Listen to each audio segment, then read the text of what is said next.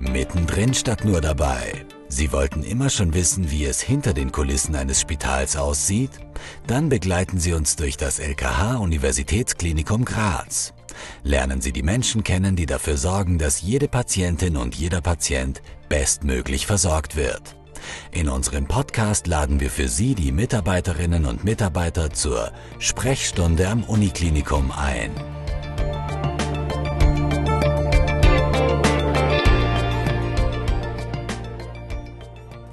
Herzlich willkommen zum Podcast des LK Universitätsklinikum Graz. Herzlich willkommen zur Sprechstunde am Uniklinikum. Mein Name ist Simone Pfannel-Bichler. Ich bin Pressesprecherin des Hauses und darf Sie, liebe Hörerinnen und Hörer, zu einer neuen Folge unseres Podcasts begrüßen. Dieses Mal geht's heiß her, denn wir werfen einen Blick in die Kochtöpfe der Klinikumsküche. Stellvertretend für die Küchencrew hat Küchenchef Thomas Sommer bei uns Platz genommen. Hallo. Thomas Sommer leitet seit etwas mehr als einem Jahr die Geschicke der Klinikumsküche. Diese Aufgabe hat den gebürtigen Grazer beruflich zurück in seine Heimat geführt, die er jahrzehntelang nur im Urlaub besuchte. Gelernt hat er im bekannten Hotel Daniel, danach ging es in die Welt hinaus. Er kochte in Florida, in Georgien, in der Ukraine, in Aserbaidschan und in Russland auf und managte dabei nicht nur den Kitchen Staff in Sheraton Hotels auf Sternenniveau, sondern sorgte auch für das leibliche Wohl von Arbeitern auf einer Bohrinsel oder entlang einer Pipeline. Lieber Thomas Sommer, herzlich willkommen zu unserer Sprechstunde. Danke für die Einladung. Welches war das ausgefallenste Lebensmittel, das Sie jemals verkocht haben? Ausgefallen ist immer eine gute Frage. Das ausgefallenste, was wir jemals zubereitet haben, war sicher in Georgien, das war ein Wildschwein so ein Tier habe ich vorher noch nie gesehen. Das hat so um die 450, 500 Kilo gehabt. Das war riesengroß. Das haben wir in der Decke mit Kopf geliefert bekommen. Und das war natürlich schon eine interessante Aufgabe, das zu zerlegen und dann zuzubereiten. Ne? und was war, haben Sie aus dem Wildschwein gemacht? Also alles, was man machen kann. Wir haben alles verwertet. Von Kopf bis, bis zum Schwanzerl. Also Nose to Tail sagt man halt dazu. Also alles. Also vom, vom Wildschweinbraten über geröstete Nieren, also was man halt alles so, Wildschweinburger haben wir gemacht, alles was man daraus machen kann. Es ist wirklich alles verwertet worden. Das war lustig. Äh, in unserer Spitalsküche prägen natürlich die regionalen Lebensmittel den Speiseplan. Mhm. Welches ist hier das meistverkochte und warum legt man besonderes Augenmerk auf die steirische Herkunft von Erdäpfeln und Co.? Mhm. In dem Fall wären sogar die Erdäpfel, das ist das, was am meisten vom Kilo her verbraucht wird. Ja. Das zweite wären dann so Eier, und dann fängt es eigentlich mit Fleisch an und Geflügel folgt dann hinten nach. Warum legt man viel Wert? Es ist einfach jetzt nicht nur, weil es der Trend ist, sondern weil es einfach so sein soll, dass man sich um die Region kümmert, dass man die, das, das wirtschaftlich bestmöglichste raussucht, dass man die Landwirte unterstützt, die in der Umgebung sind und natürlich auch den, den CO2-Footprint so klein wie möglich haltet. Weil jeder von uns die Erdäpfel schon erwähnt hat, wie viel Kilo verkochen Sie im Jahr? 18.000 Kilo circa, soweit ich mich jetzt erinnern kann. Unfassbar. äh, aufgrund Ihrer sehr beeindruckenden Vergangenheit machen wir jetzt einen Sprung dorthin. Sie haben in Daniel Ihren Beruf erlernt und mhm. warum haben Sie sich als Jugendliche entschieden, Koch zu werden? Meine beiden Großmütter waren Köchinnen. Die eine Großmutter in einer Großküche, die andere Großmutter in einer dort in kleine Gasthäuser gearbeitet. Und mein Großvater hatte ein Gasthaus. Das hat er zu meiner Zeit dann, wie ich ganz klein war, mit sieben Jahren das dann schon verpachtet gehabt. Aber wir haben hinten draußen im Hof, da kann ich mich erinnern, war so ein Gemüsegarten, wo die Oma ihre Geitel gehabt hat, was sie im Gasthaus halt so braucht hat. Und das ist irgendwie, hat sich das so ergeben. Ich wollte dann später mal Installateur werden, weil das, der Papa war Installateur, also werde ich auch Installateur. Ja. Der hat dann gesagt, das ist der größte Blödsinn, was du machen kannst, lernen was gescheit. Und dann bin ich halt Koch geworden. Ne? Das heißt, familiär bedingt. Familiär bedingt, ja. Wie viele Lehrlinge haben Sie in Ihrer Zeit als Küchenchef schon ausgebildet? Sehr viele, also das kann man so gar nicht sagen. Lehrlinge selber, das war in Österreich, kann ich jetzt nicht, kann mich nicht mehr wirklich genau erinnern, vielleicht 10, 15. Äh, wie dann ins Ausland gegangen bin, natürlich mehr Jugendliche oder auch schon Erwachsene, die den Beruf ergriffen haben, aber das Lehrlinge in dem Sinn, wie wir es in Österreich oder in Europa haben, gibt es im Ausland wenige. Also da fängt jemand den Beruf an und der arbeitet sich dann halt hoch. Nicht? Wie, wie es er möchte. Nicht? Also das ist nicht wirklich ein Lehrberuf. Es gibt dann kulinarische Schulen, die man äh, machen kann, ja, das schon, das gibt es überall. Ja, wenn man Jugendlichen oder Menschen so weit bringt, dass er den Beruf so liebt, dass er diese, diese Schule macht, dann hat man schon viel gewonnen. Ne? Worauf achten Sie, wenn sich ein Lehrling bei Ihnen bewirbt? Das kann ich so gar nicht beurteilen. Ich, ich, ich weiß es selber nicht. Ich frage mich selber oft, woher weiß ich, ob der ein Koch ist oder nicht. Das ist irgendwie so ein Gefühl. Das, man sieht, wie der sich bewegt, wie er antwortet, wie er, wie er über ein Produkt spricht. Wenn ich jetzt sage, du, ich gebe jetzt zwei Eier, was machst du draus? Ne? Und der sitzt so da und sagt, ja, Spaß. Dann weiß ich, gut, da fällt was. Und der andere fängt zum Philosophieren über das Ei, was er damit alles machen kann und Schönes herstellen kann. Das ist, da, da, merkt, da merkt man dann die Liebe. Ne? Das, das brauchst Wie kam es dazu, dass Sie sich entschlossen haben, fernab der Heimat aufzukochen? Ich war schon immer jemand, der alles Neue ausprobieren sehen wollte. Es hat mir nichts geholfen, wenn ich nur was gelesen habe über Amerika zum Beispiel. Ich wollte dorthin, ich wollte es sehen, ich wollte es erleben. Das heißt, Sie sind dorthin gegangen, um. Ja, zu der Zeit war ich gerade sehr von der Country Music fixiert. Dann hat es mich nach Florida geschlagen, dort hat es gar nichts gegeben davon.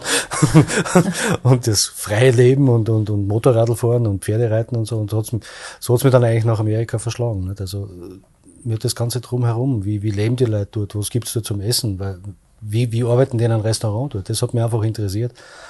Und ich wollte selber sehen. Das Fernsehen allein war mir zu wenig. Okay. Weil Sie gerade erwähnt haben, dass Sie Ihr Weg nach Florida verschlagen hat. Unter anderem waren Sie in Georgien, in Aserbaidschan mhm. und in der Ukraine. Mhm. Welche Station von denen war für Sie die außergewöhnlichste? Und welcher Ort hat Sie am meisten geprägt? Die außergewöhnliche Station war auf jeden Fall, war sicher Georgien, weil das war war 2007, 2008 dort, das war kurz nach der Revolution, wieder, wie also der, der Kommunismus, der alte, der, der, der, Präsident war damals der Shevardnadze zurückgetreten ist und der neue Präsident gekommen ist und sich alles geöffnet hat und, und leichter geworden ist. Das war schon eine Faszination zu sehen, wie sie, wie sie ihr Land entwickelt. Nicht? Das nicht wirklich was hat außer, außer Landwirtschaft sich daraus ein, ein, ein florierender Staat entwickelt. Ne? Mit, mit allen Hotels, mit allen Restaurants, mit allem, was dazugehört, mit einem, mit einem Leben, wie es wir gewohnt sind, aber dort noch nicht so stattgefunden hat, wie es jetzt ist bei uns. Ne? Das hat mich schon sehr geprägt. Also. Und wie glücklich die Menschen sind, obwohl es viel weniger haben als wir. Ne? Beste Beispiel ist für mich, wenn ich an der Busstation stehe und die Leute sich aufregen, weil sich der Bus schon wieder zwei Minuten spät. Ne? Dort musst du froh sein, wenn der Bus kommt. Ne?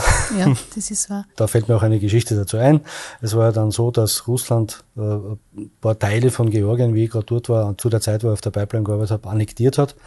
Und wir waren da gerade am Ende der, der Pipeline in, in Subsa, heißt die Stadt am Schwarzen Meer, wo das Öl aufgefangen wird und in Tanks gelagert wird. Und da hat die Russen sind jetzt bis nach Batumi, das ist die nächste Ortschaft, die so zehn Kilometer entfernt ist. Dort stehen die schon mit die Bounsides, haben wir natürlich nicht auf die Autobahn und wieder zurück in die Hauptstadt können. Haben dann ein, zwei Tage gewartet, aber die Lage hat sich nicht gebessert und man weiß nie, kommen die und nehmen uns die als Geisel oder nicht. Also haben wir uns entschieden, über einen kleinen Kaukasus mit, mit Lada und Pajero auf 2000 Meter über irgendwelche Pisten im Wald mit ein paar Führern zurück in die Hauptstadt zu fahren.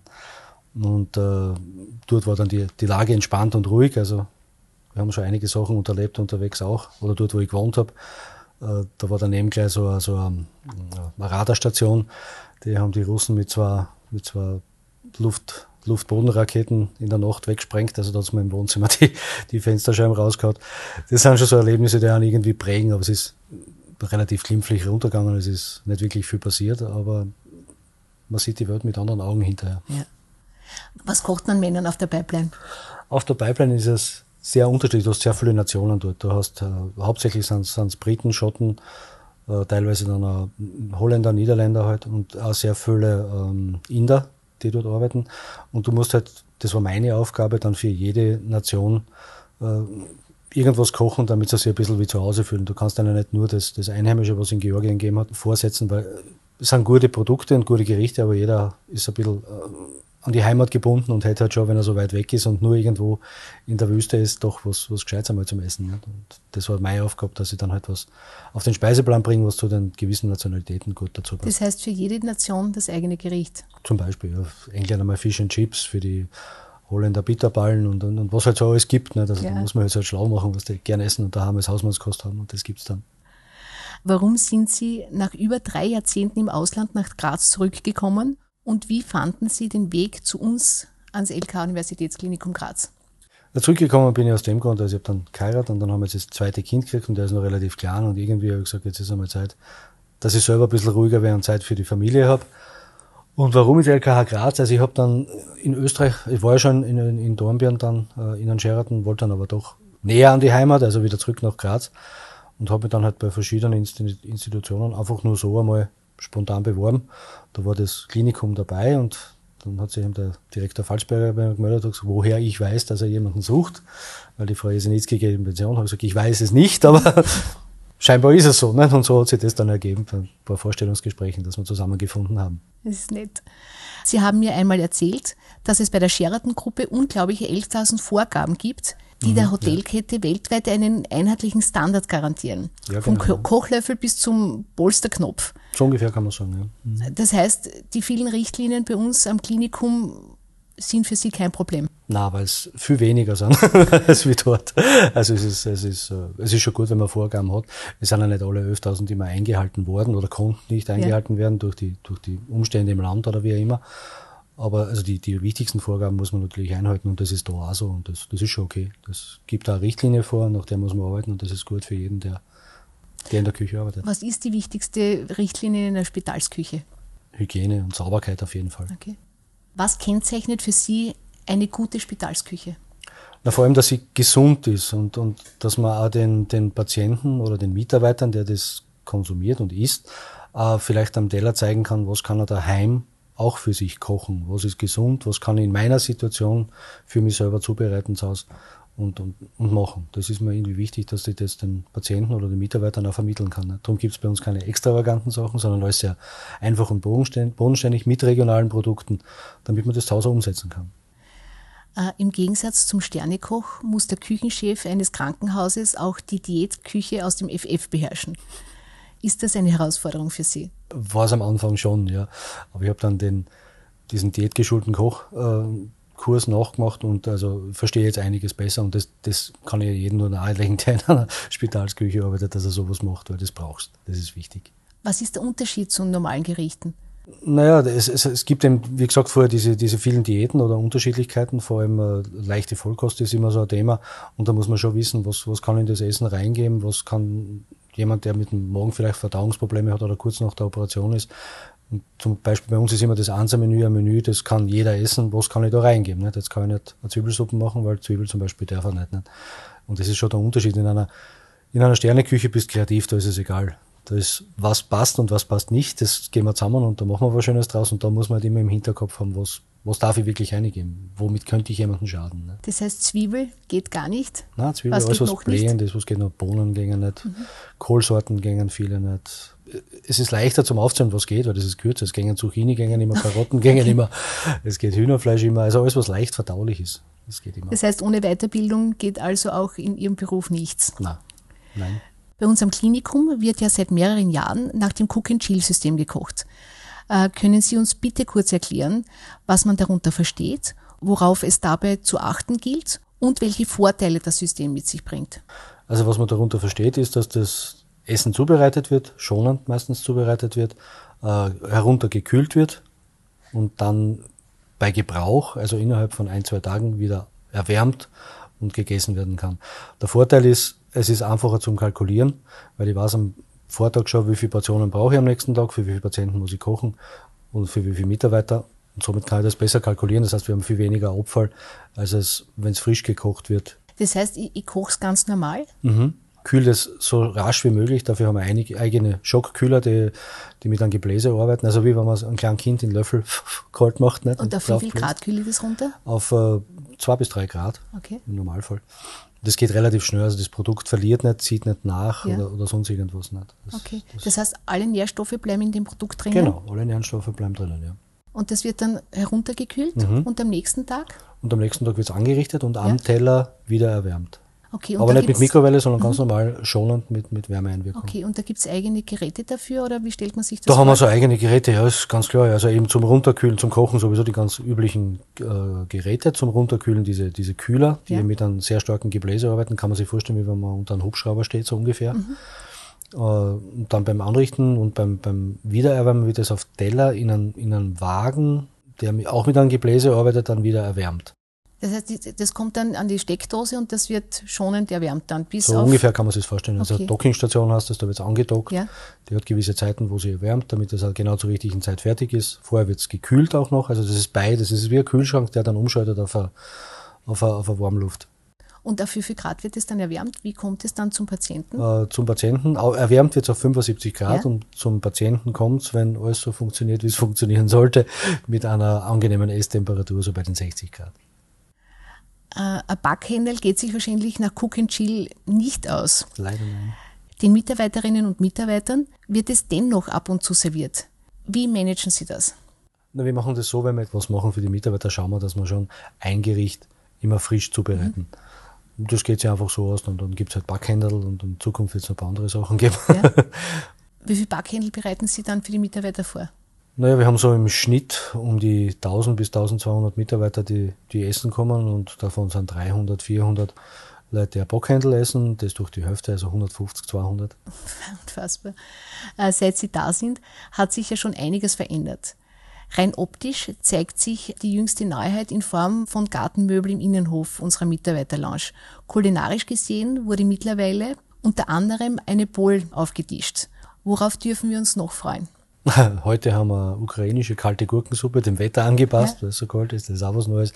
Und da wird noch einiges kommen. Ich will es nicht zu viel verraten, aber ich habe so einige Ideen, was man schon noch verbessern kann. Was vielleicht einmal interessant wäre, weil jetzt im Oktober haben wir eine, eine Gemüse, ich möchte jetzt nicht sagen Gemüsewoche, weil dann sage ich Gemüsewoche und nach einer Woche vergisst man das wieder. Aber Informationswoche über Gemüse, sagen wir so, wo wir viel Obst und Gemüse zubereiten werden. Zum Abschluss die obligatorische Frage an jeden Küchenchef. Was ist Ihre Lieblingsspeise? Entspannendsten für mich ist immer ein Käse-Schinken-Sandwich und eine Cola dazu. Das verstehe ich, das mag ich auch. Damit darf ich mich nun herzlich bei Ihnen, lieber Herr Sommer, für Ihr Kommen bedanken. Auch an Sie, liebe Hörerinnen und Hörer, ein großes Dankeschön, dass Sie wieder hineingehört haben.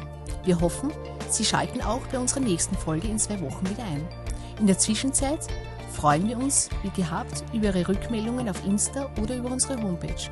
Einen schönen Tag noch, bleiben Sie gesund und bis bald bei unserer Sprechstunde am Uniklinikum.